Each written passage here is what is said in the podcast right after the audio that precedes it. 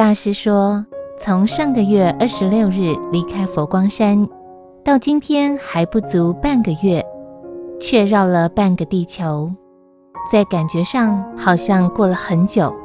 由于交通便捷，缩短了人与人间的距离，人可以像候鸟似的到处翱翔，而不必固定居于一地一区。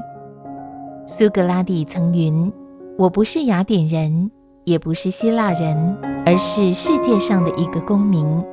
这和我常鼓励大家要做个地球人的观念不谋而合。